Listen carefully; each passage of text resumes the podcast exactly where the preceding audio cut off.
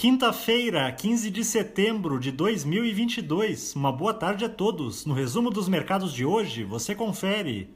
O Ibovespa terminou o dia em baixa de 0,54% aos 109.954 pontos, impactado pela queda das principais bolsas mundiais, que voltaram a refletir os temores relacionados à intensidade do aperto monetário nos Estados Unidos e na zona do euro.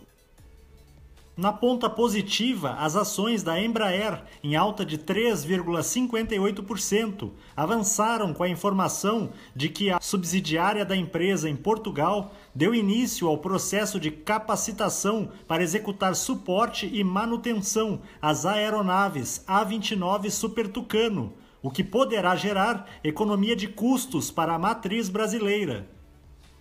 Na ponta negativa, os papéis da Eco Rodovias, em baixa de 11,97%, recuaram depois que a companhia venceu um leilão de rodovias realizado pelo governo de São Paulo, mas por valor bem acima do esperado pelos acionistas. O dólar à vista, às 17 horas, estava cotado a R$ 5,24, em alta de 1,18%. Já no exterior, as bolsas asiáticas fecharam sem direção única, após o Banco Central Chinês manter sua taxa de juros para crédito de médio prazo inalterada, em um momento em que a economia do país se desacelera em meio aos impactos de surtos de Covid e da estiagem. No Japão, o índice Nikkei subiu 0,21%. Na China, o índice Xangai Composto recuou 1,16%.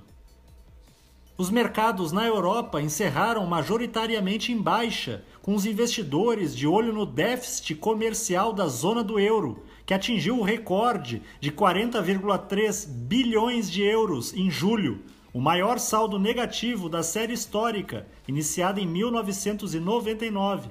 O índice Eurostock 600 teve perda de 0,66% as bolsas americanas terminaram em baixa, devolvendo a fraca recuperação de ontem, enquanto o mercado segue preocupado com o ritmo do aperto monetário nos Estados Unidos.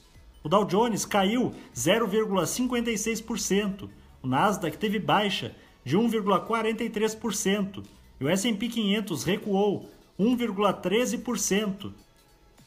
Somos do time de estratégia de investimentos do Banco do Brasil e diariamente estaremos aqui para passar o resumo dos mercados. Uma ótima noite a todos.